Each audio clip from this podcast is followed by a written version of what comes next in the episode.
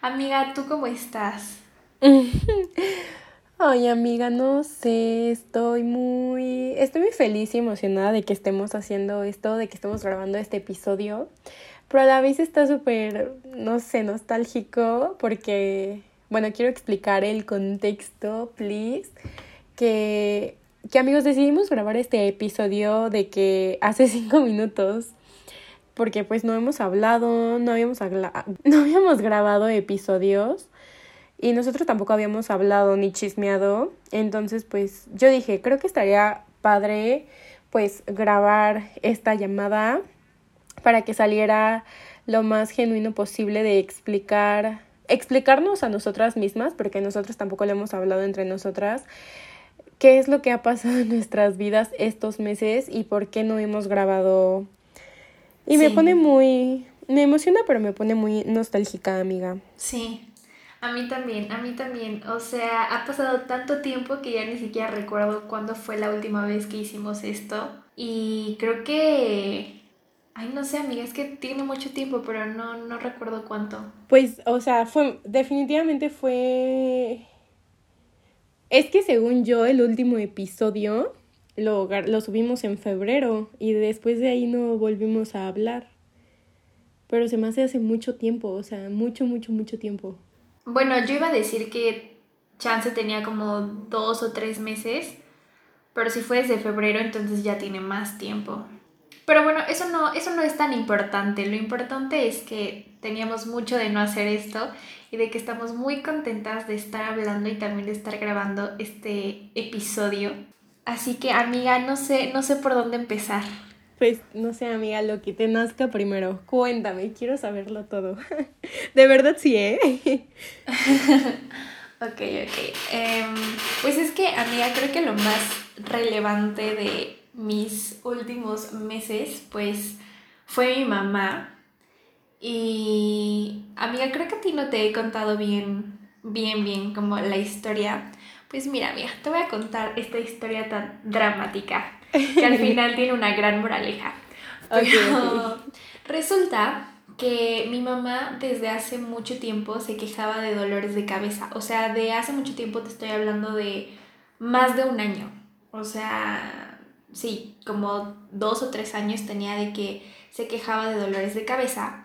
Pero pues como que nadie le había puesto la atención suficiente porque pues a todo mundo nos duele la cabeza, ¿no? Sí, sí, sí. Y cada que te duele la cabeza, pues no es como que vas al médico. Entonces, em, un día en la pandemia, bueno, que seguimos en pandemia, ¿verdad? Pero un día en esta pandemia mi mamá fue al súper y cosa rara porque yo nunca la acompaño, sí, o sea, nunca la acompaño al súper porque me gusta estar en mi casita y no me gusta salir de mi casita. Pero ese día por alguna razón dije como, bueno, está bien, te acompaño. Y las dos cuando nos bajamos del carro nos empezamos a sentir mal. Las dos nos empezamos a marear, nos empezó a doler la cabeza, a mí me empezaron a dar náuseas.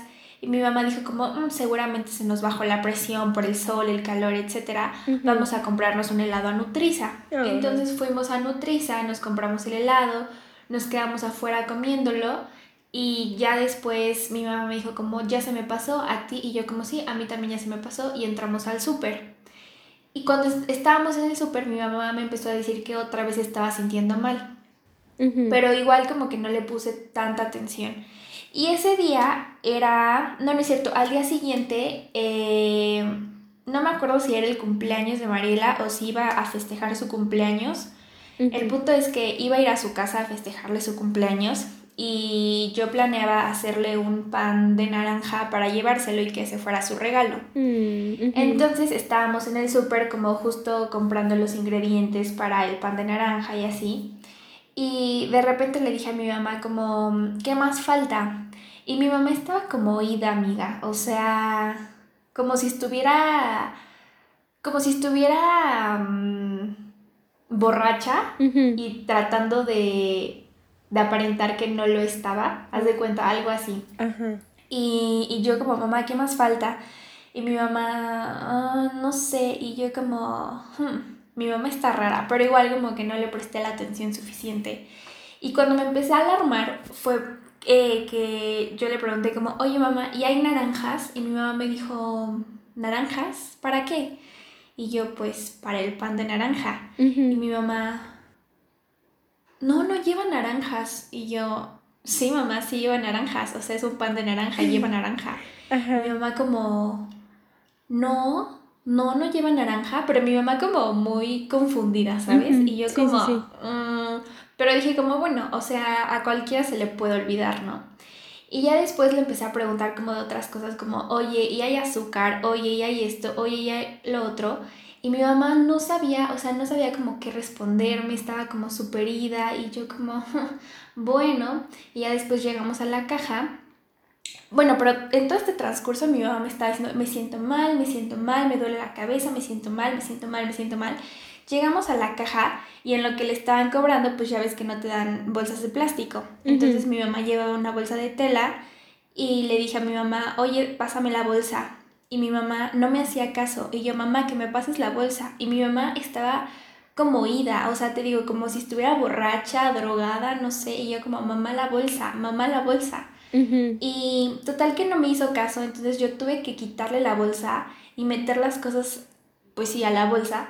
Y ya después le dieron su cambio a mi mamá y mi mamá sale de la tienda y ya que estábamos afuera me dice, oye, ¿cuánto voy a pagar? Y yo, ¿cuánto vas a pagar de qué? Y mi mamá, sí, ¿cuánto voy a pagar? Y yo, mamá, ya pagaste.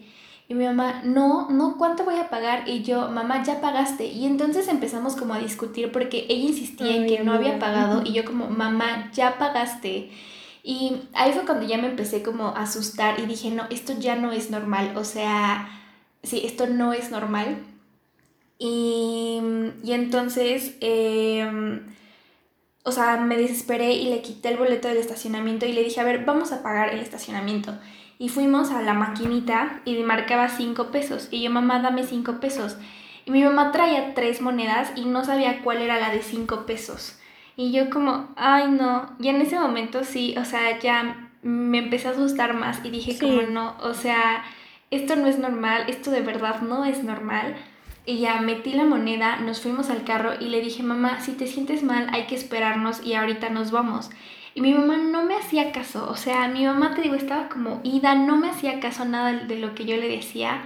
Y luego ya cuando iba a meter el, el boletito del estacionamiento a la maquinita esta que te abre la pluma para salir del estacionamiento, no, o sea, no le atinaba. Y entonces como que se empezó a desesperar y empezó a echar el carro de reversa y luego para enfrente y luego de reversa y luego otra vez para enfrente y así. Y, yo como, mamá, espérate, mamá, espérate. Y mi mamá no reaccionaba. Y ya luego arrancó, o sea, salimos ya del estacionamiento y le dije, mamá, o sea, si te sientes mal, de verdad, o sea, párate, nos esperamos a que te tranquilices y ahorita ya nos vamos. Pero mi mamá no me hacía caso, o sea, mi mamá iba así, o sea, en su mundo no me estaba haciendo caso. Y en eso traía prendidas las intermitentes y le dije, mamá, apaga tus intermitentes. Y mi mamá no sabía de dónde se apagaban las intermitentes, o sea, empezó como a bajar los vidrios, a prender y apagar el aire, pero no sabía de dónde... No Sí, de dónde se apagaban las intermitentes. Y yo iba muy asustada, muy, muy asustada. Para todo esto voy a hacer un pequeño paréntesis. Mi abuela materna, o sea, la mamá de mi mamá, tiene demencia desde hace muchos años. Ok. Entonces, lo primero que a mí se me pasó por la mente fue como, esto es demencia, o sea, estos son indicios de demencia. Y yo estaba muy asustada, o sea, de verdad yo estaba muy, muy asustada porque dije como no, o sea, ahorita vamos a llegar a la casa y no me va a reconocer o algo va a pasar. y ya después cuando íbamos llegando a, a mi privada, no reconoció al vigilante, o sea, el vigilante de la privada no lo reconoció y me dijo, ¿ese vigilante es nuevo? Y yo, no mamá, es el mismo. Y mi mamá, no, es nuevo. Y yo, no mamá, es el mismo. Y, o sea, te juro que en ese momento dije como, no, o sea, de verdad, ahorita vamos a llegar y me va a desconocer, o sea, algo va a pasar. Y, y ya, o sea, llegamos a la casa y todo, la acosté, le di una pastilla para el dolor de cabeza y le mandé mensaje a mi hermana y le dije como, mi mamá está muy mal, o sea, de verdad estoy asustada. Y ya mi hermano me preguntó que por qué y le mandé una nota de voz contándole lo que había pasado. Bueno, ya no me acuerdo si le mandé nota de voz o le escribí. El punto es que le conté como lo que había pasado. Y mi hermana me dijo, no, esto ya no es normal, voy a hacer una cita con un neurólogo para que la cheque. Y yo dije como, sí. Para esto, amiga, o sea, aquí va la primera, aquí va la primera moraleja.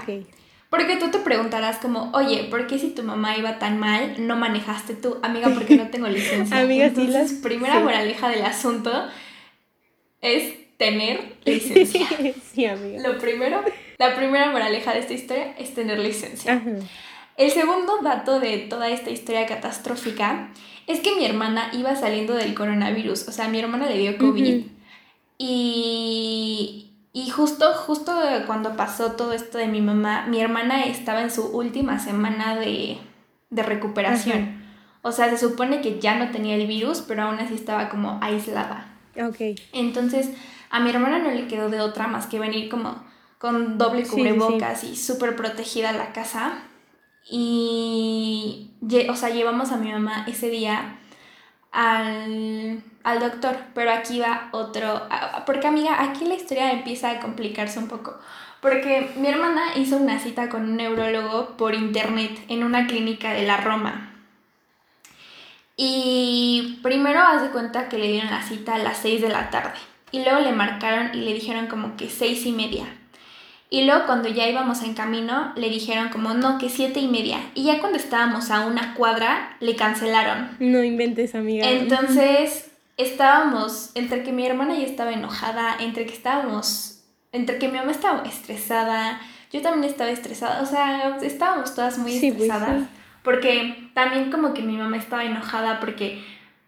o sea, me dijo como es que para qué le hablas a tu hermana si tu hermana todavía no está bien y así. Y yo estaba como estresada porque ya cuando íbamos en camino dije como, ay, es que no sé para qué le dije a mi hermana y luego dije como, no, sí, porque esto, esto no es normal y luego cuando nos empezaron a cancelar yo dije como, no, esto está saliendo muy mal mm. y ya total que en eso una conocida de mi hermana le pasó el contacto de, de un neurocirujano que atendió a su hermana, algo así. Entonces, este neurocirujano le dijo a mi hermana que en ese momento no la podía atender porque estaba en cirugía, pero que su mano derecha la podía atender. Entonces, e, era un miércoles, amiga, o sea, el miércoles como a las ocho y media de la noche fuimos a una casa donde nos atendió la mano derecha de este neurocirujano. Y entonces ya, o sea, le, le como lo que había pasado con mi mamá, este, mi mamá le dijo que le dolía mucho la cabeza, que no se acordaba de todo eso que había pasado en el súper, que no recordaba cómo había llegado a la casa y pues ya, o sea, como que en ese momento le hizo una exploración neuropsicológica y dijo como miren, o sea, su mamá ahorita ya está bien, o sea, ya como que regresó a la normalidad, lo cual es bueno, pero, o sea, como que esto que le pasó puede ser un indicio de muchas cosas. Entonces necesitamos hacerle estudios para saber exactamente qué es lo que pasó o por qué pasó eso. Entonces, ya le mandó a hacer los estudios, esto fue un miércoles, el jueves le fueron a hacer los estudios, mi hermana la acompañó y yo me fui a desayunar con Sari en la mañana y en la tarde me fui, me fui con Mariela. Y me acuerdo que todavía le conté a Mariela y a sus amigas como lo que había pasado con mi, con mi mamá y así. Y ya, y al día siguiente, el viernes, fuimos a recoger los estudios. Y aquí, amiga, es donde se viene la catástrofe. Porque mm, fuimos a recoger los estudios y mi hermana estacionó el carro pues en un estacionamiento y ahí nos quedamos mi mamá y yo y ella se bajó pues a recogerlos y cuando regresó estaba acomodándolos en la cajuela y les estaba tomando fotos para mandárselos al doctor. Y yo vi que mi hermana estaba como muy nerviosa, o sea, que estaba tomando las fotos y como que le temblaban las manos y su cara, o sea, su cara le cambió por completo. Y entonces en eso yo volteé y me, o sea, me, me señaló uno de los estudios, el resultado, donde decía, o sea, que tenía un tumor. Y entonces yo lo leí y dije como, no, esto no está pasando. O sea, como que dije, no, esto no está pasando, esto no está pasando. O sea, esto es un error, esto es una broma, o sea, esto no está pasando. Y, y entre paréntesis le habían puesto como mm, posible meningioma. Y entonces yo como que luego, luego me metí a internet y dije como, ¿qué es un meningioma? Y ya vi que era como un tumor que en la mayoría de los casos es benigno. Entonces ya como que ahí me tranquilizó un poco y dije, bueno, o sea, chance es un tumor, pero pues a lo mejor es benigno, a lo mejor no tenemos de qué preocuparnos y así. Y entonces mi hermana estaba de verdad muy, o sea, mi hermana estaba muy mal, muy, muy, muy, muy mal. Y entonces ya después de que le mandó la foto al doctor, pues habló con él y regresó al carro y mi hermana estaba así muy triste y le dijo a mi mamá como, o sea, para todo esto mi mamá evidentemente ya sospechaba que los estudios no habían salido bien porque, pues sí, o sea, era muy, era evidente que algo no estaba bien. Y entonces ya mi hermana le dijo a mi mamá como, mamá, tienes un tumor ay amiga, quiero llorar, cuento esto y quiero llorar. Pero sí, le dijo como, mamá, tienes un tumor y, o sea, necesitas una operación para que te quiten el tumor. O sea, tienes un tumor en la cabeza, bla, bla, bla, bla, bla. Y mi mamá así se soltó a llorar y mi mamá llore y llore y llore. porque pues nadie se esperaba eso, o sea... Sí, claro. No sé, o sea, de verdad mm, nos esperábamos cualquier cosa menos que tuviera un tumor en la cabeza. O sea, nadie se imaginaba eso. Y entonces, em, pues ya, o sea, mi mamá lloró mucho, luego llegó mi cuñado y, o sea, yo me salí del carro, o sea, dejé como a mi hermana y a mi mamá hablando y me salí del carro. Y me acuerdo que le mar o sea, le escribí, o sea, en cuanto supe que tenía un tumor, le escribí a Sari y le escribí a Mariela porque eran como las únicas amigas que sabían pues lo que había pasado con mi mamá y que le iban a hacer estudios y así. Y me acuerdo que Sari me dijo como, ¿quieres que te hable? Y le dije como, sí.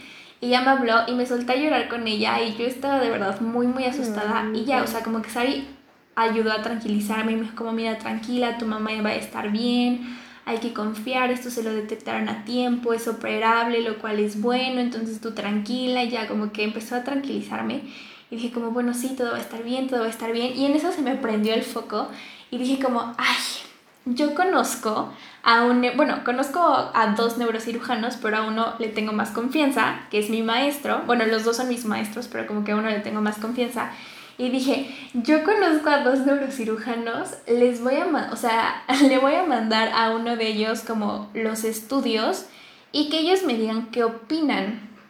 Entonces le escribí a, a mi maestro que se apellida Urreta y que todo el mundo le dice Urreta. Y, este, y ya le escribí le dije como, hola, oye, fíjate que a mi mamá le pasó esto el, el miércoles, le hicieron estudios ayer, ahorita nos acaban de dar los resultados, te los puedo mandar y me puedes decir tú qué opinas. Y me dijo, sí, claro, mándamelos. Entonces ya se los mandé y me dijo, te voy a marcar.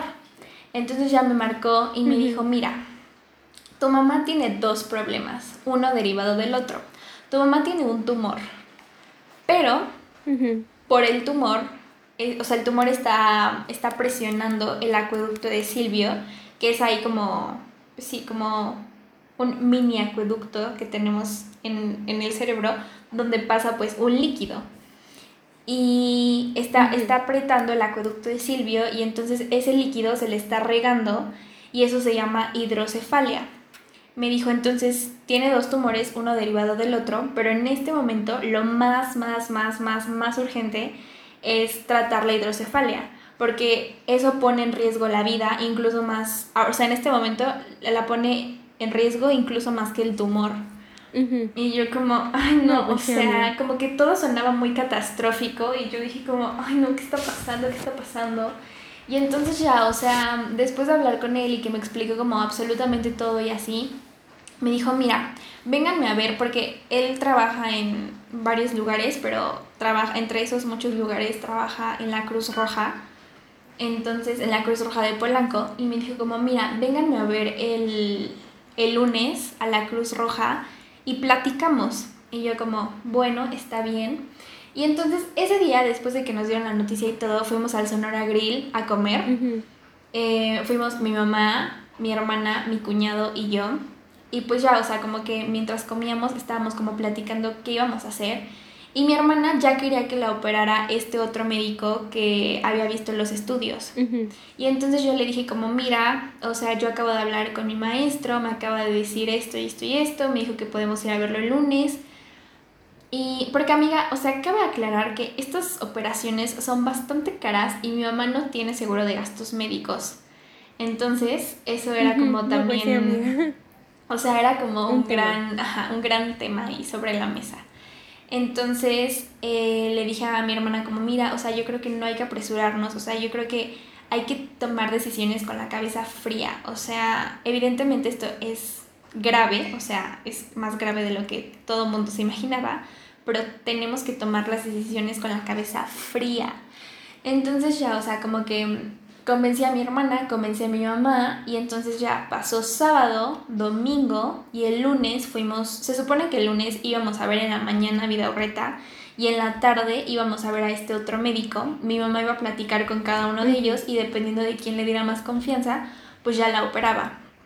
Y fuimos primero con Vida Urreta y Vida Urreta ya le explicó como absolutamente todo y le dijo como, pues, tanto los pros como los contras de la operación. O sea, como que fue bastante honesto y le dijo como, mira señora, o sea, las cosas están así. O sea, este es el panorama. O sea, o puede salir muy bien o puede salir muy mal. O sea, este es el panorama, entonces estas son sus opciones. Yo le ofrezco esta opción. Y entonces la opción que él nos ofrecía era que primero le metieran la válvula y metiéndole la válvula, eso nos daba como un colchoncito de tiempo para que luego le pudieran quitar el tumor. Y en ese, con ese colchoncito de tiempo, pues podíamos buscar como otras opciones donde no tuviéramos que pagar. O sea, porque mi mamá no tiene seguro de gastos médicos, pero sí tiene seguro social. Entonces, Vida Horreta nos dijo como, si le metemos aquí la válvula, pues podemos mandar como una carta al seguro social diciéndoles que pues necesita una operación y a ver si la reciben. O sea, podemos jugar como esa carta y ya si no la reciben, pues entonces ya yo la opero en, en Medicasur, porque ahí en la Cruz Roja no la podían operar del tumor, porque lo más seguro es que mi mamá necesitará terapia intensiva y en la Cruz Roja no tienen terapia intensiva. Entonces, o sea, Vidorreta dijo como, sí te podría operar aquí, pero sería como, o sea, sería arriesgarnos mucho. Porque puede que no necesites. Amiga, ajá. O puede que sí. Dime, dime. No, es que, o sea, ahorita fui a buscar el mensaje, porque yo me acuerdo perfectamente de el día, la noche que leí tu tweet de que estabas en la Cruz Roja de Polanco. Bueno, creo que pusiste que estabas en el hospital. Y yo me espanté muchísimo, amiga. O sea, de verdad me espanté mucho. Porque justo recuerdo que para ese momento ya llevábamos como unas, algunas semanas sin hablar. Y, a mí me entró mucho la preocupación que dije, no, o sea, no puedo creer que no sepa qué está pasando con Yadi. Yo pensé que la que estaba eras tú, porque pues ya también sabíamos, amiga, que tú has estado en el hospital y me espanté mucho. Entonces fui a ver el mensaje y yo te lo mandé el 14 de, el 14 de abril. Y como soy un stalker, fui a ver cuándo fue el cumpleaños de Mariela y fue el 11 de abril. Entonces esto fue súper, o sea, en cuestión de días, amiga, todo muy rápido, ¿no? Sí, sí, todo súper, súper rápido. O sea, te digo, esto pasó un miércoles, el jueves le hicieron los estudios, el viernes nos enteramos, pasó sábado, domingo y el lunes ya estábamos hablando con el doctor. Amiga, no. O sea, todo fue en cuestión de días. Sí, sí, sí, no, me imagino. Y aparte, bueno, qué bueno por ese lado que, que actuaron rápido, amiga. Pero, pero no sé, o sea, amiga, es que yo digo, si de por sí estaba muy preocupada por ti, ya eh, de, hablaré más adelante, pero pero no, amiga, demasiadas emociones en muy poco tiempo, de verdad. Sí, pero bueno, déjame, déjame terminar mi historia. Sí, sí, sí. Porque esto cada vez se pone más dramático el asunto. no me digas. Sí, sí, sí. continúa. Entonces, em, ajá, dijo como, yo te puedo operar aquí en la Cruz Roja, pero si llegas a necesitar terapia intensiva, vamos a tener aquí un problema porque aquí no hay terapia intensiva. Y entonces sería trasladarte a otro hospital y bla, bla, bla. Entonces te podemos poner aquí la válvula, hacemos el intento de que el Seguro Social te reciba y si el Seguro Social no te recibe o te dice que sí, pero dentro de seis meses, pues entonces ya te opero yo en Medicasur, que es donde él también opera. Y pues ahí sí hay terapia intensiva. Entonces, em, pues mi mamá, después de hablar con mi daurreta, dijo como, ya, que me operen aquí de la válvula, hagamos como él dice, o sea, que me operen aquí de la válvula, luego vemos si me reciben en el Seguro Social y ya, o sea, ya, aquí, ya no quiero ver al otro doctor y le dijimos como, ¿estás segura? Y mi mamá como, sí, ya, aquí, ya. o sea, de una vez. Entonces, ese mismo día, el lunes, estuvimos casi todo el día en, la Cruz Roja eh, haciéndole los, los exámenes, los estudios preoperatorios a mi mamá, llenando los formularios, pagando lo de la operación, etcétera, etcétera. O sea, viendo absolutamente todo lo de la operación. Y entonces ese mismo lunes quedó ya listo absolutamente todo para la operación. El martes, pasó el martes y el miércoles la operaron. O sea, te digo que todo esto, amiga, fue cuestión de segundos. Sí, o sea, sí, sí, sí, no esto pasó un miércoles y al siguiente miércoles ya le estaban operando. Entonces, ya amiga, yo he de decir que en la primera operación yo fui la adulta responsable que firmó las, o sea, firmó como las cartas de que yo me hacía responsable de mi mamá y, y yo la acompañé hasta la puerta de, de, pues sí, o sea, ya de no es del quirófano, pero ya hasta, hasta donde te dejan pasar, ¿no? O sea, mira, yo fui la adulta responsable en esa situación. Yo fui la que se quedó ahí en el hospital, porque ahorita por todo lo del coronavirus solamente dejaban que una persona se quedara en el hospital. Yo fui la que se quedó en el hospital, la que mantenía informada a mi familia de todo lo que estaba pasando. Amiga, yo ahí adulta responsable. Ay, y este, y entonces ya la operaron el miércoles y ese mismo día mandaron de la Cruz Roja una carta al Seguro Social diciendo como tenemos aquí a esta paciente que tiene Seguro Social, tiene un tumor, le acaban de poner una válvula, pero necesita otra cirugía para que le quiten el tumor, bla, bla, bla, bla, Y eh, al día siguiente, o sea, amiga, te digo, todo esto fue así rapidísimo. La operaron el miércoles y al día siguiente, o sea, el jueves, en la mañana, nos avisaron que ya había respondido un hospital para que la trasladaran. Y entonces el jueves la trasladaron. o sea, el jueves ahí en ambulancia, wiu, wiu, wiu, la, la, llevaron al hospital. Y amiga, aquí es donde las cosas no empiezan a salir tan bien como nosotros pensábamos. Porque dijimos como, wow, esto está saliendo, o sea, perfectamente bien. Nada puede salir mal. Y no, amiga. O sea, claro que las cosas podían salir mal. Porque ya llegamos al hospital y mi hermana fue la que entró con ella a urgencias y ya, o sea, la checaron, leyeron como el informe de la Cruz Roja y todo y le dijeron a mi mamá como, mire señora, lo que usted tenía, o sea, lo, lo grave, ya lo resolvieron. Entonces, váyase a su casa y, y, venga después a que le hagan unos estudios y luego a consulta y luego para que le den fecha para la cirugía. Y entonces la mandaron a, pues sí, la mandaron a, la casa. Y mi mamá, yo no sé si fue el estrés de la ambulancia y de luego llegar a urgencias y de que luego la mandaron a su casa o qué pasó, pero mi mamá se empezó a sentir mal, mal, mal, mal. Y mi mamá se veía muy mal, o sea, de verdad se veía muy mm, mal. Y entonces mi hermana dijo como, ya la quieren regresar a la casa, o sea, la vamos a tener que regresar a la Cruz Roja. Entonces, ahí vamos de regreso a la Cruz Roja. Y amiga, aquí, aquí viene una historia muy curiosa. Mi tía Silvia, que estaba aquí en, en México, mi tía Silvia y yo estábamos afuera mientras mi hermana estaba en urgencias con mi mamá y mi papá se estaba moviendo pues en todo, en todo lo burocrático, ¿no? Porque ya ves, amiga, que esto de estar en hospitales es un, todo un tema burocrático. O sea, te puedes estar muriendo, pero fírmame este papelito y, firma acá y firma acá y dame esta copia. Y, ay, no, qué molesto. Sí, sí, sí. Entonces, eh, mi hermana cuando nos dijo como ya la vamos a llevar de regreso a la Cruz Roja, pidan una ambulancia. Y entonces mi tía Silvia y yo ahí pidiendo una ambulancia de, sí, necesitamos una ambulancia aquí para que la trasladen a la Cruz Roja. Y ya salió mi, mi mamá y todo. Amiga, la ambulancia se tardó mucho en llegar y dijimos como, ay, bueno, ya, ni modo. O sea, la llevamos así porque te juro que veíamos tan mal a mi mamá que dijimos como, no, ya, o sea, hay que llevarla nosotros, ya no podemos esperar a la ambulancia.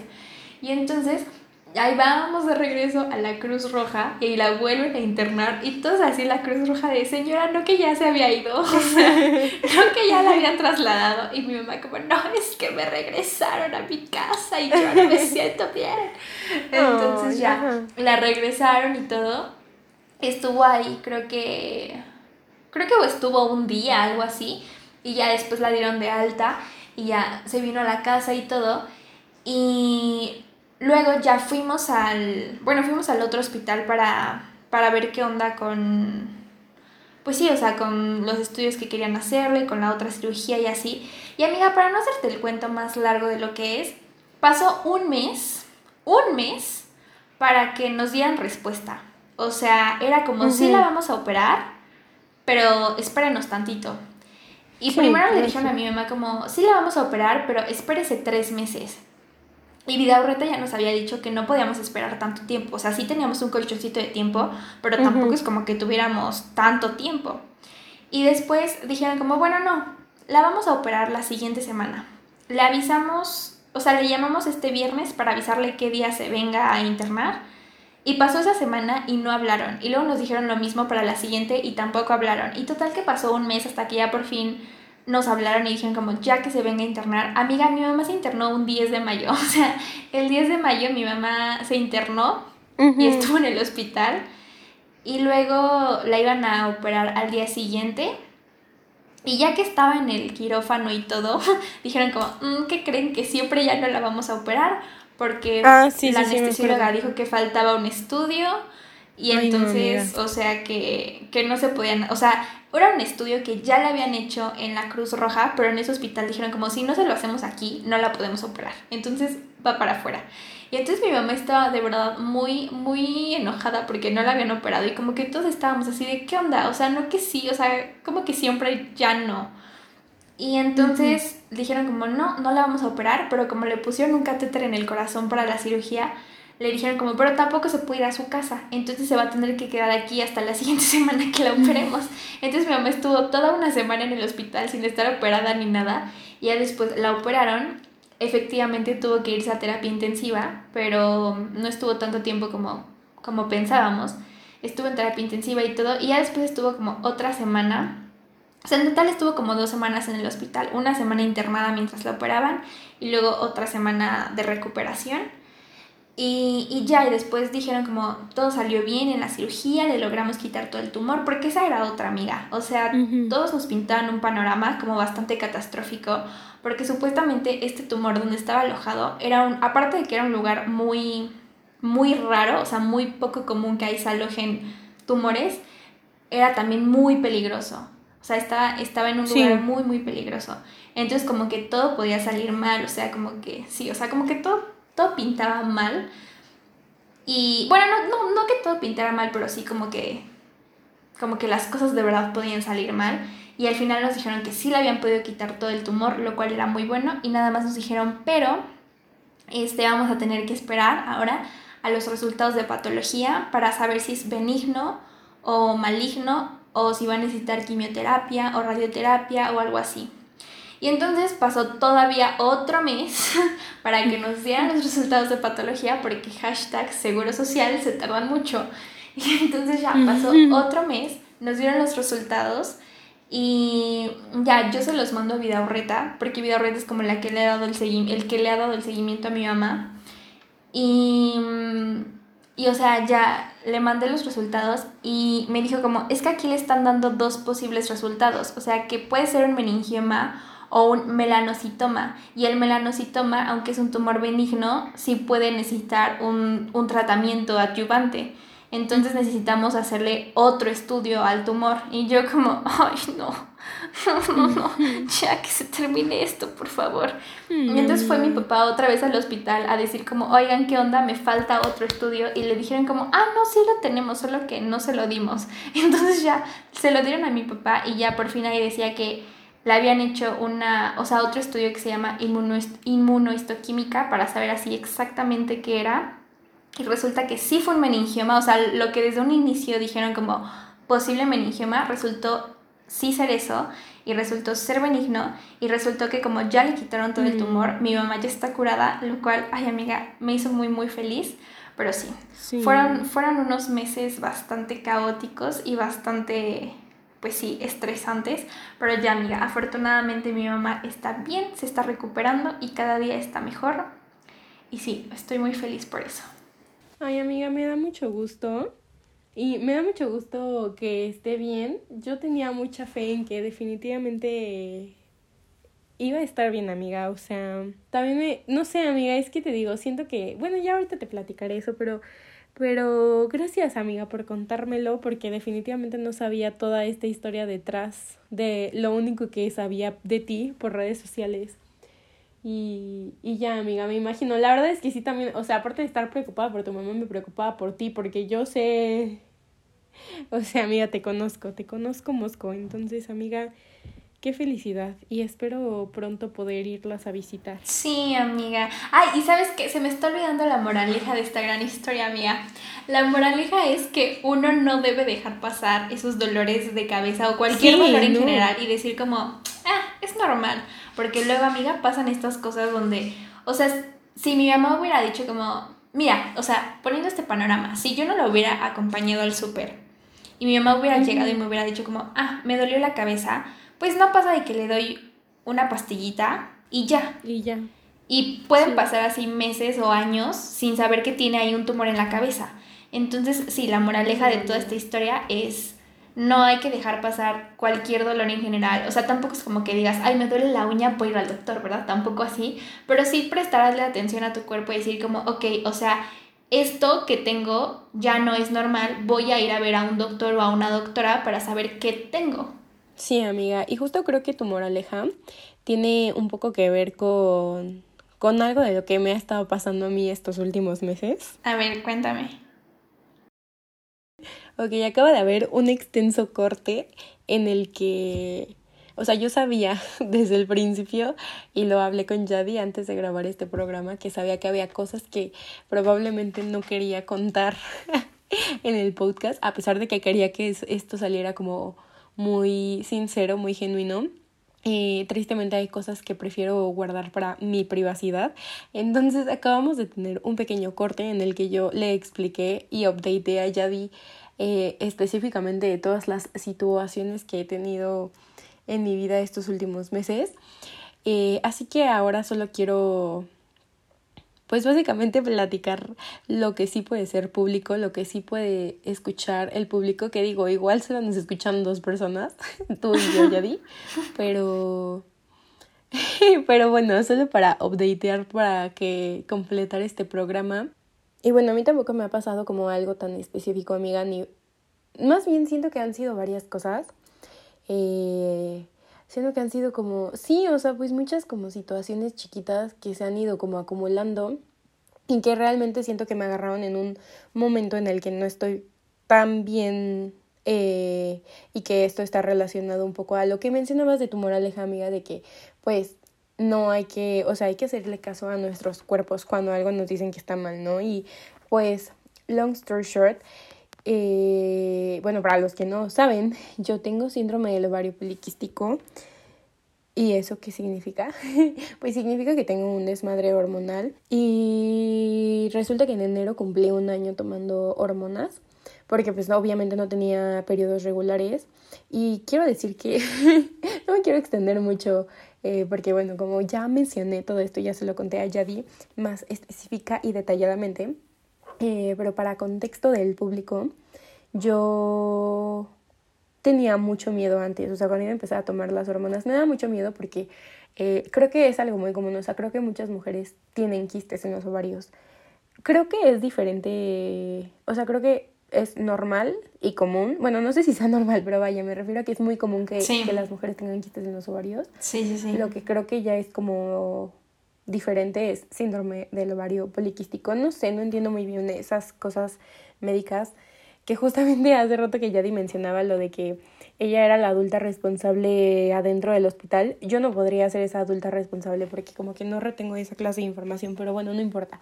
El mundo de esta historia es que eh, yo tenía muchas amigas que tomaban hormonas en la prepa y a varias de ellas las veía de verdad pues pasarla mal, o sea, emocionalmente sí las veía muy inestables y si de por sí yo tiendo a ser una persona muy emocional y muy sensible, me preocupaba mucho cómo esto pudiera repercutir en mí.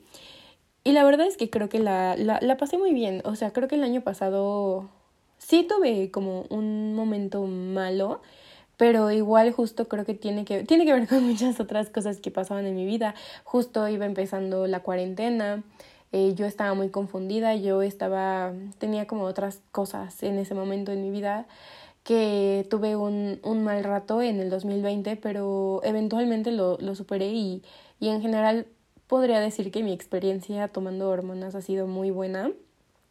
Sin embargo, como ya mencionaba, eh, este año han pasado como muchas eh, cosas, situaciones muy pequeñas, o sea, definitivamente nada tan grave como lo de Yadi, pero que tenía, o sea, no sé, no sé dónde tenía la cabeza, entonces, bueno, básicamente de repente un día me di cuenta que llevaba tres semanas sin haberme tomado las pastillas. Ya en alguna ocasión me había atrasado creo que como por dos días y bueno, mi ginecóloga y mi mamá me regañaron, ¿no? Entonces yo dije, no me quiero ni imaginar lo que me dirá mi ginecóloga cuando le diga, o sea, en el momento que yo le diga que llevo tres semanas sin tomarme mis pastillas.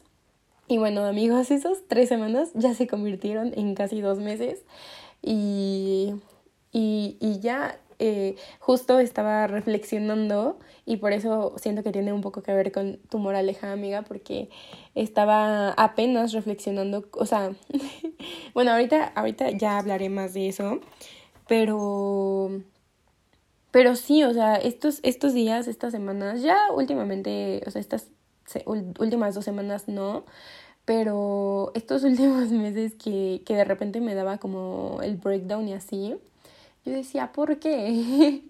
y, apenas estuve reflexionando que definitivamente creo que tiene que ver con el desmadre hormonal que seguramente ya me provoqué.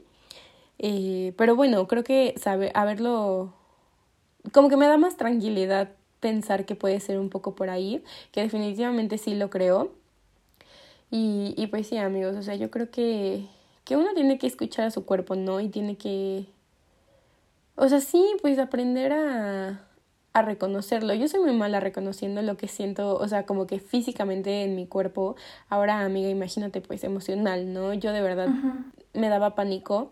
Eh, para el público que nos esté escuchando, en el 2019 tuve un episodio muy traumático en mi vida. No un episodio muy traumático, pero tuve un, un momento en el que no me sentía como tan bien emocionalmente y bueno, más bien, desde que ya no me siento de esa forma, a veces me da, o sea, a veces me siento triste y me da mucho miedo volverme a sentir de esa forma y creo que por eso a veces me da mucho, mucho, mucho miedo sentirme mal, pero pues justo, o sea, creo que ahora que sé que puede que tenga que ver un poco con que no me he tomado mis pastillas en dos meses después de más de un año de haberme las tomado como estrictamente, eh, me da mucha más tranquilidad y mucha más paz mental definitivamente. Y bueno, también obviamente necesito, y es algo que también quería compartir con Yadi, que ya lo habíamos platicado muchas veces, pero ahora sí estoy muy decidida a que sí necesito terapia. O sea, Yadi me ha dicho muchas veces, de verdad me ha, me ha repetido hasta el cansancio que todos necesitamos terapia y, y sí creo que estoy en un punto de mi vida. Yo siempre he querido ir a terapia, pero no sé, ay, no sé, no sé, no sé. de verdad mis emociones son tan raras que no logro descifrarlas. Pero bueno, algo que me pasa mucho es que eh, definitivamente como que los sentimientos malos están como súper momentáneamente y auto, o sea, dejo de sentirme mal y como que automáticamente todo en mi vida vuelve de color de rosa. Entonces siento que por eso también he procrastinado mucho el tema de la terapia.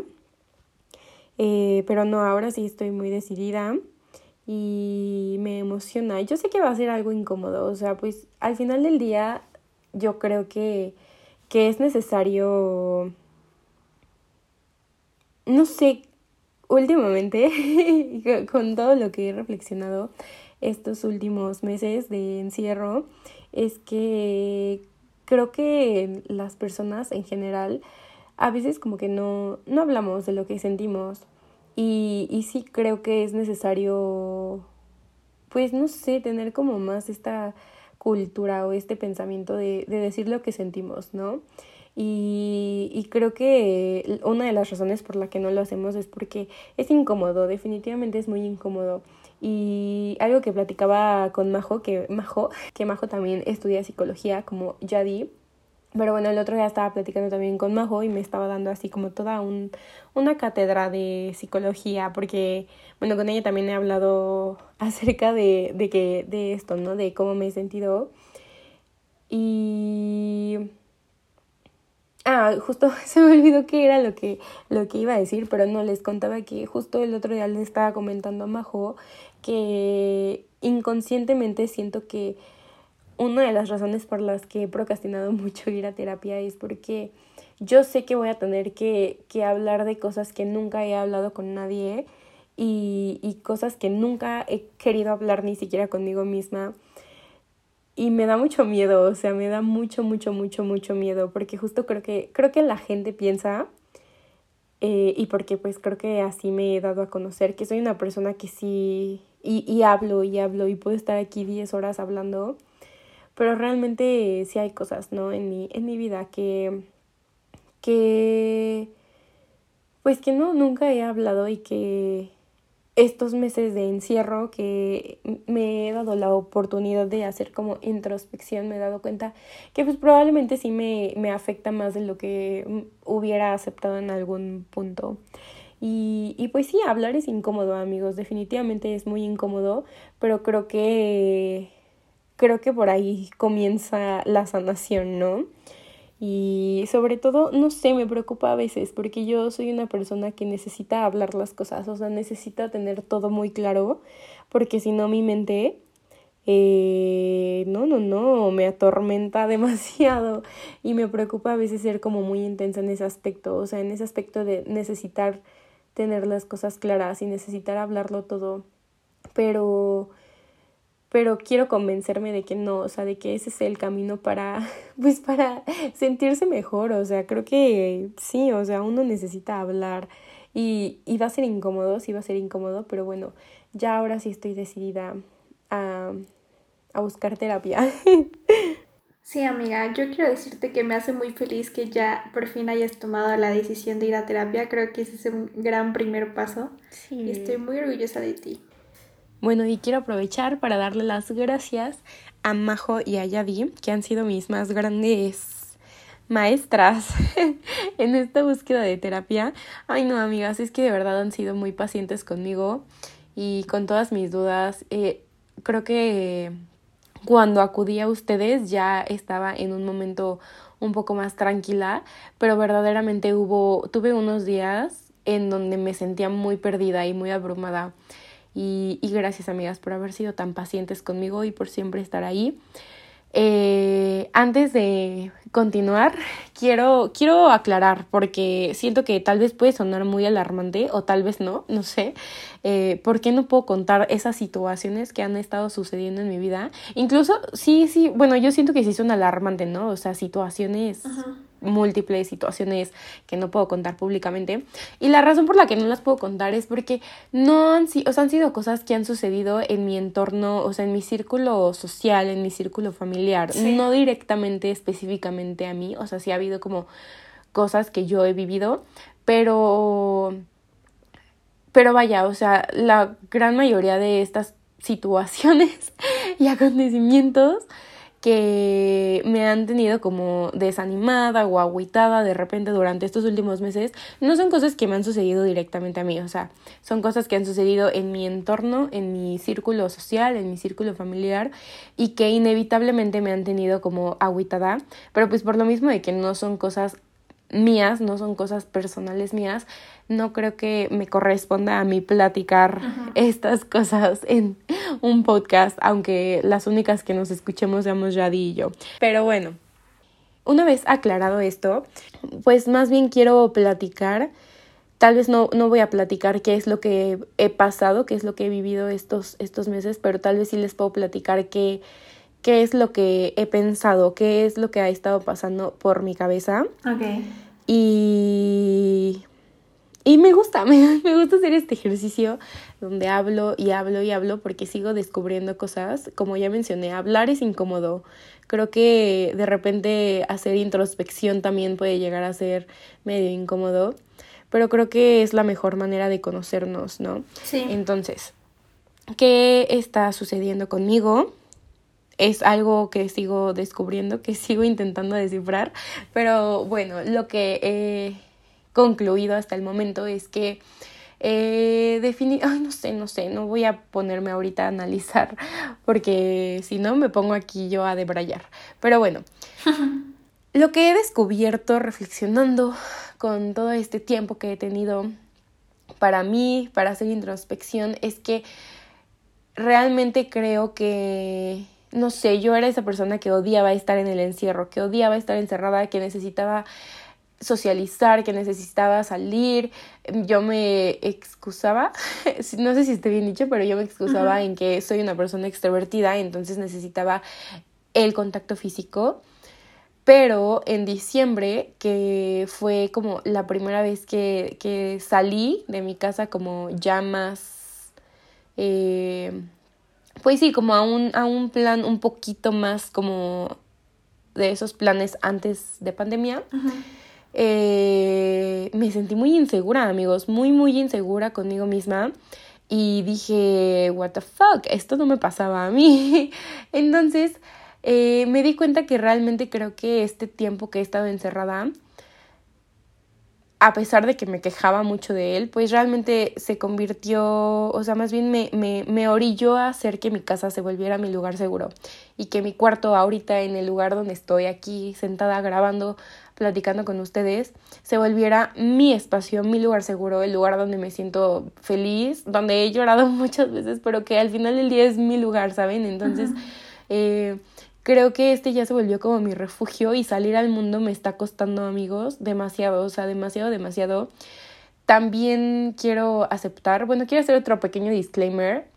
Eh, yo sé que a lo mejor nadie está escuchando esto, pero para mi propia tranquilidad, y mi propia paz mental, quiero decir que cualquier persona que, que yo solamente estoy aquí platicando cómo me he sentido y no quiero mm, no quiero que nadie se vaya a tomar personal nada de lo que vaya a decir a partir de este momento porque porque no no no no no es indirecta no es como queja Mm, sugerencia, absolutamente nada, simplemente quiero platicar qué es lo que he estado pensando estos últimos meses, qué es lo que he reflexionado y que como ya mencioné, eh, pues solo está pasando en mi cabeza y que son cosas mías que yo no sé si son cosas que me hacen daño, pues que yo tengo que resolver. Entonces quiero, quiero dejar muy claro que no, no pretendo responsabilizar a nadie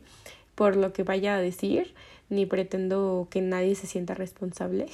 Ok. y, y pues ya, solo quería aclarar eso. Eh, dicho esto, quiero decir que eh, realmente las dinámicas sociales que estaba teniendo con la gente a mi alrededor también se volvió algo con lo que yo me quedé muy cómoda. Específicamente creo que... que...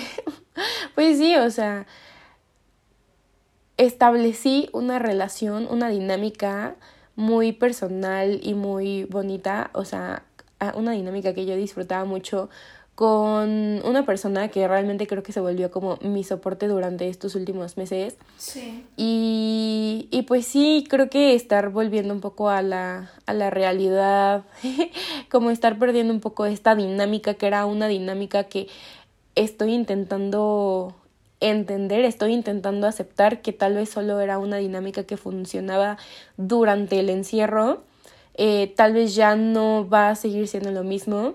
Y, y pues sí, o sea, yo ya sabía que yo soy una persona que le tiene mucho miedo al cambio, o sea, no actualizo ni mis aplicaciones porque me, me, no me da miedo, pero me choca como que me cambien las cosas del lugar o que me muevan o que no me vaya a gustar tal cosa. Entonces, no me gusta el cambio, no me gustan los cambios y por eso tampoco, o sea, es un ejemplo muy absurdo tal vez el que no actualice mis aplicaciones, pero es que es el ejemplo más claro que tengo para para ejemplificar que no me gusta el cambio, me gusta me gusta estar en mi zona de confort, me gusta estar en lo que en lo que conozco, en lo que me siento cómoda.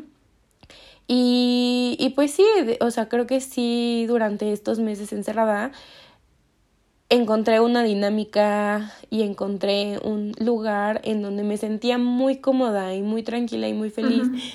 Y por dinámica también me refiero, por ejemplo, la dinámica que tenía aquí con mis papás, con mi hermano. La verdad, yo la pasé muy padre al principio de la cuarentena, porque antes no teníamos esa convivencia, antes yo me la pasaba todo el día en la escuela, entonces los veía ya hasta en la noche o los fines de semana y pues sí, o sea, la pasé muy padre al principio y ya en estos meses mi hermano se independizó, entonces ya no vive aquí, mi papá igual ya sale a hacer sus cosas, ya se va al club, mi mamá iba tres días de la semana a ver a mi abuelita, entonces hubieron días en este semestre donde yo la pasé solita, o sea, desde que me despertaba hasta que me hasta las 10 de la noche, eh, yo estaba sola en mi casa y pues ya no me gustó. si de por sí la escuela fue una experiencia horrible, pues pasarla sola estaba aún peor y pues sí me agüito. Y pues ahora que ya, digo, como ya decíamos, seguimos en pandemia, ¿no? Pero creo que, que ya las condiciones de la pandemia han cambiado un poco. Entonces creo que, que por ende, esta dinámica que yo manejaba eh, también está cambiando y, y me está costando mucho trabajo afrontarlo, amigos. Digo, no, no, o sea, no es culpa de nadie, es algo que yo tengo que trabajar, ¿no? Pero bueno, eso es algo que también como que reflexioné estos últimos días que nuevamente me, me dan más tranquilidad, porque siento que descubrir estas pequeñas cosas de mí eh, me hacen como, bueno, no justificar, no sé cómo explicar, o sea, creo que, que eh, no sé, creo que me he metido mucho en el tema de las emociones en estos últimos meses de encierro, porque, porque sí, o sea, creo que, creo que, que yo no me conocía para nada, o sea, antes del encierro, antes de mi crisis del 2019, me di cuenta que realmente no me conocía y realmente no conocía mis emociones ni mis sentimientos, sobre todo, o sea, más allá de no conocerme, porque bueno, me, no, no, me gusta decir que no me conocía, porque sí me conozco, me, o sea, me quiero mucho, siempre me he querido mucho, pero vaya, a lo que me refiero es que como que me obligaba a,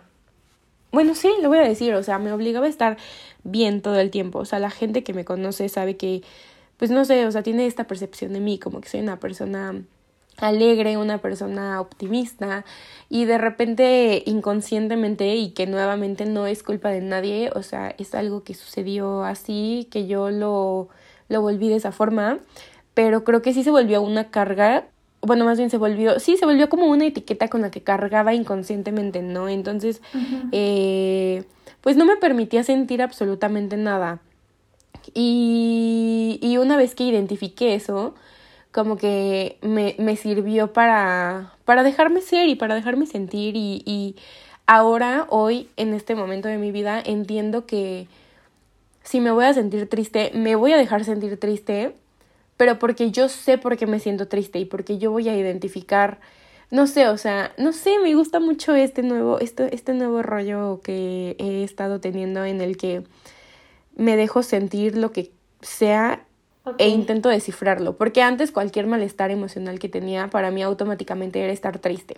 Y hoy después pues les digo que he estado como muy metida en este tema de, las, de los sentimientos y las emociones.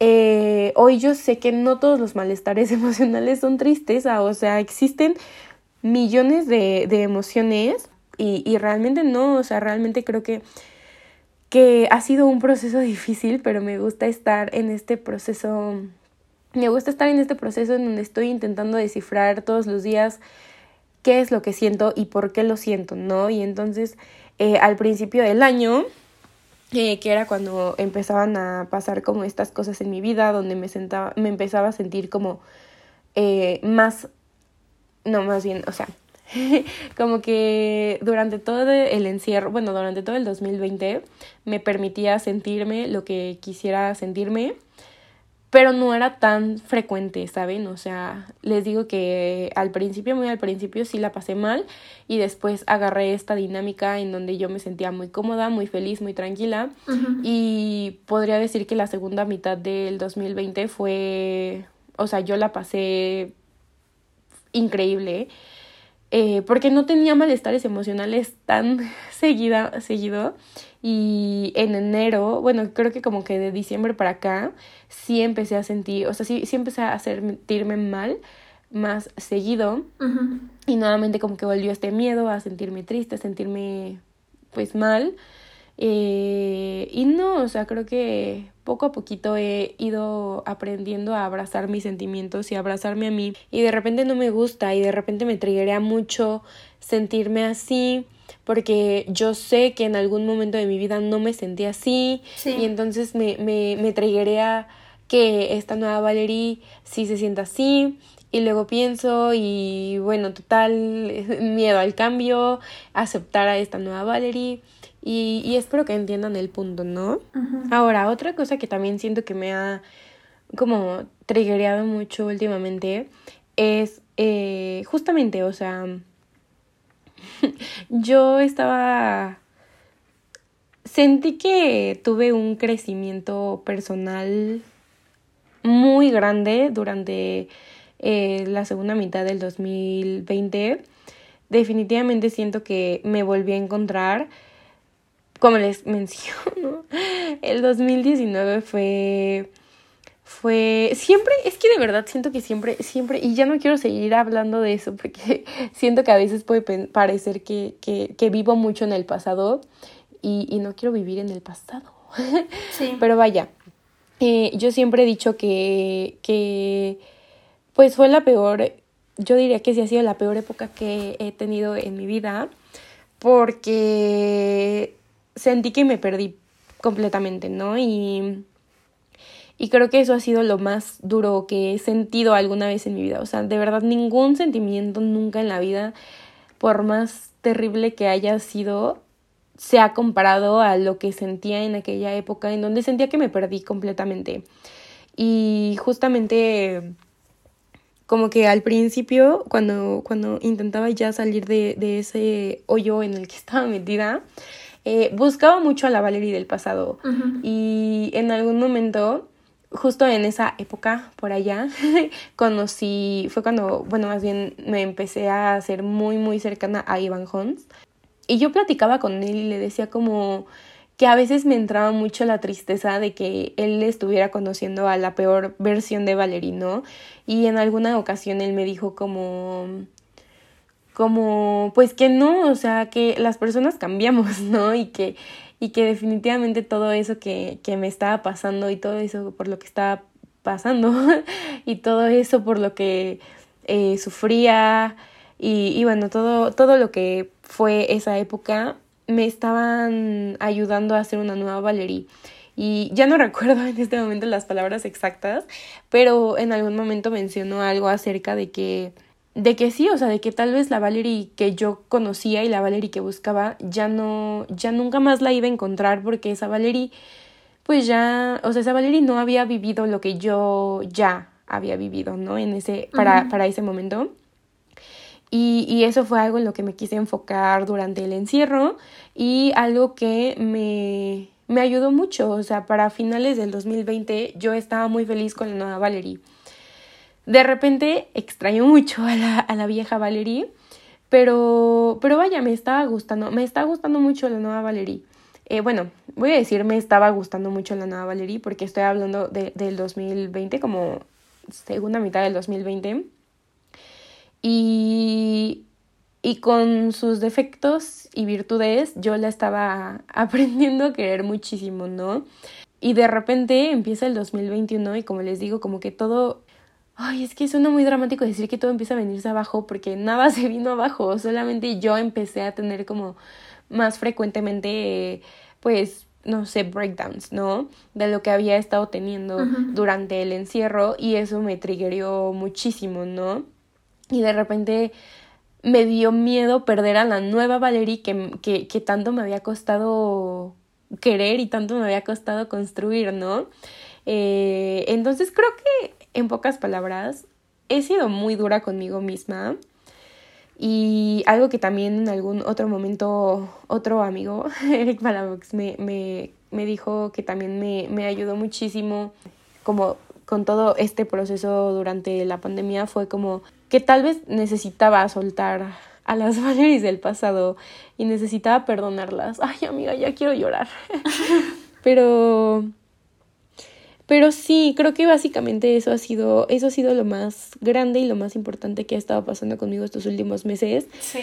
Eh, el cambio, o sea, definitivamente el cambio, como que yo me rehuso a, aceptar a las nuevas a las nuevas versiones de Valerie que pues ya han sufrido y ya han vivido y han aprendido y que quiero mucho, o sea, a la Valerie de este momento, a la Valerie que les está hablando. Sí.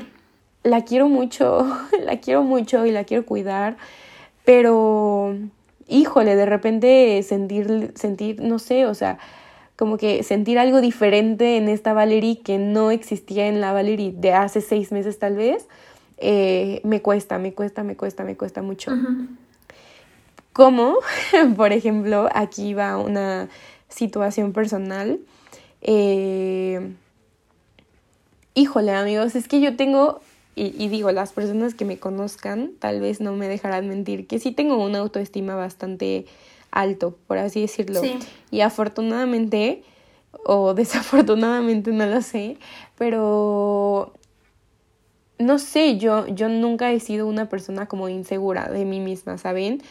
Eh, entonces algo que de repente me cuesta mucho aceptar de, de esta nueva Valerie es ser insegura, ¿no? Sí. Entonces, eh, el otro día estaba teniendo esta otra plática con esta otra amiga, pues que qué terrible estaba como estar en un momento en el que te sientes bien contigo misma y en el que te quieres y en el que te aceptas y en el que te adoras y en el que te quieres cuidar, Uh -huh. o sea, y en el que tú eres tu prioridad pero aún así no eres suficiente para, para esa persona, ¿no? Para esa persona para la que quieres ser suficiente.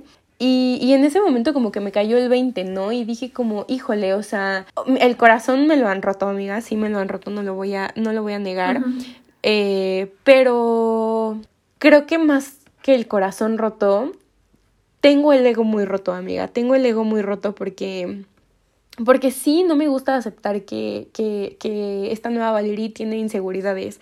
Eh, nuevamente, o sea, esto no es culpa de, de la gente, eh, esto no es culpa de absolutamente nadie, o sea, es algo que yo pues tengo que trabajar, ¿no? Y tengo que, que ir a terapia para trabajar, para arreglar, para solucionar. Y, y pues sí, o sea, amigos, si sigo yo aquí platicando podría echarme horas debrayándome de las versiones de la Valerie.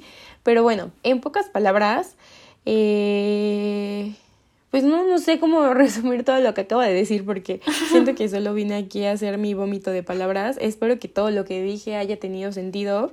Entonces, ¿cómo está Valerie? No lo sabe. lo sigue descubriendo día con día. Eh, voy a dejar de hablar de mí en tercera persona. O sea, es algo que he hecho mucho estos últimos meses. Pero, pues es que sí, o sea, me siento personas muy diferentes, me siento muy diferente a la Valerie del 2019, me siento muy diferente a la Valerie del principio de la cuarentena, de la segunda mitad del 2020 y la Valerie de ahorita, o sea, de verdad creo que creo que he crecido mucho, creo que he aprendido mucho, pasito a pasito.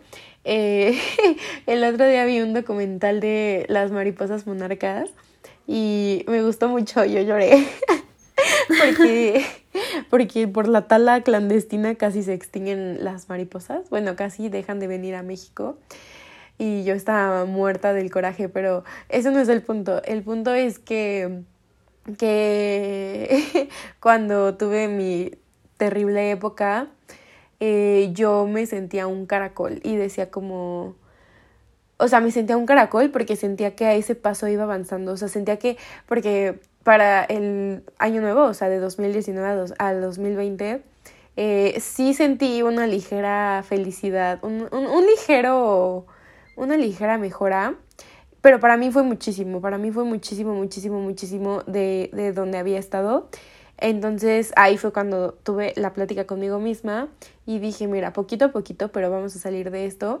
y yo hablando conmigo en tercera persona, es que la paso bomba conmigo misma.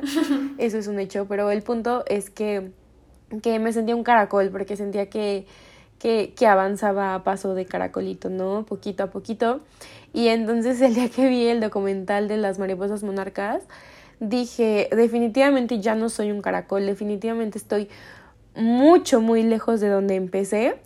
Y, y no soy un caracol, pero todavía no me siento una mariposa y quiero, deseo ser pronto una mariposa, pero creo que en este momento me considero una oruga, una oruguita que, que sí, que, que ha avanzado mucho, la verdad.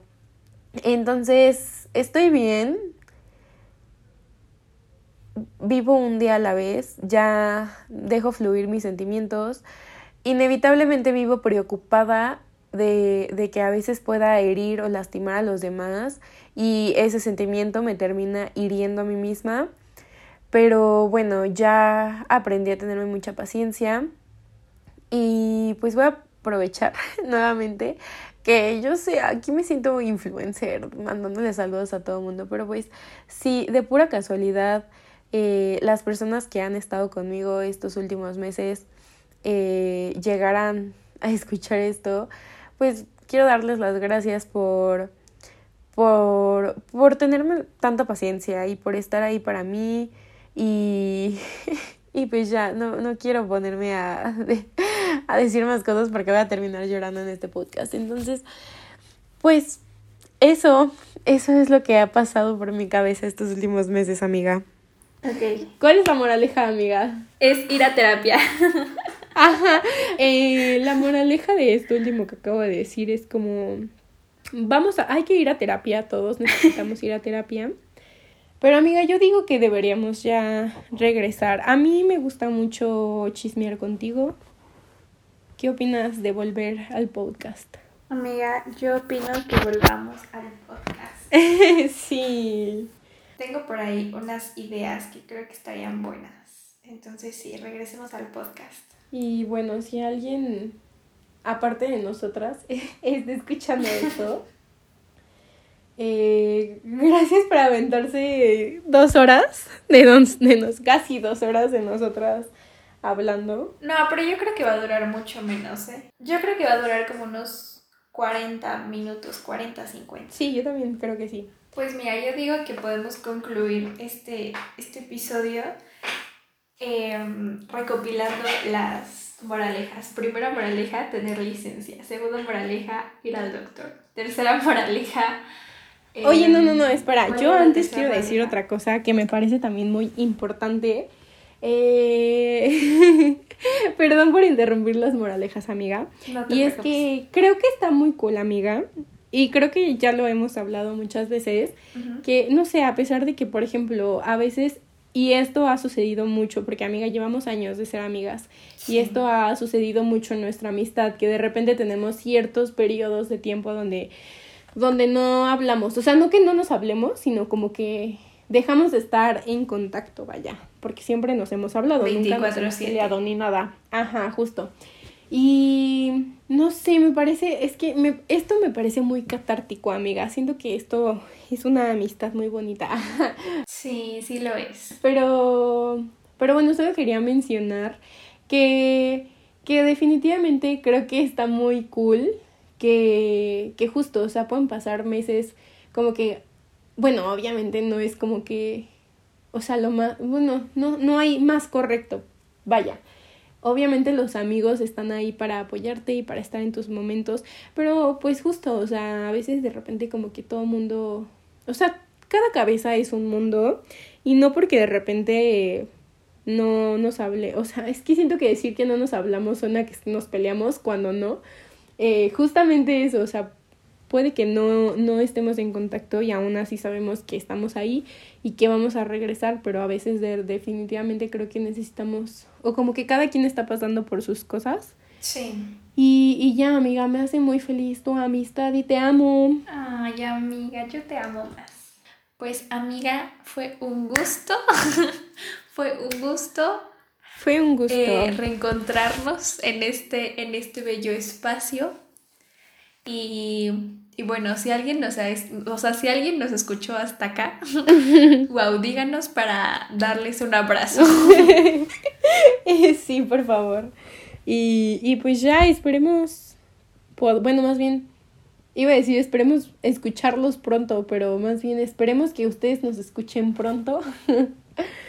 Porque ojalá ahora sí regresemos con todo, con las pilas al 100, amiga. Así es. Pero bueno, adiós, hasta la próxima. Hasta la próxima.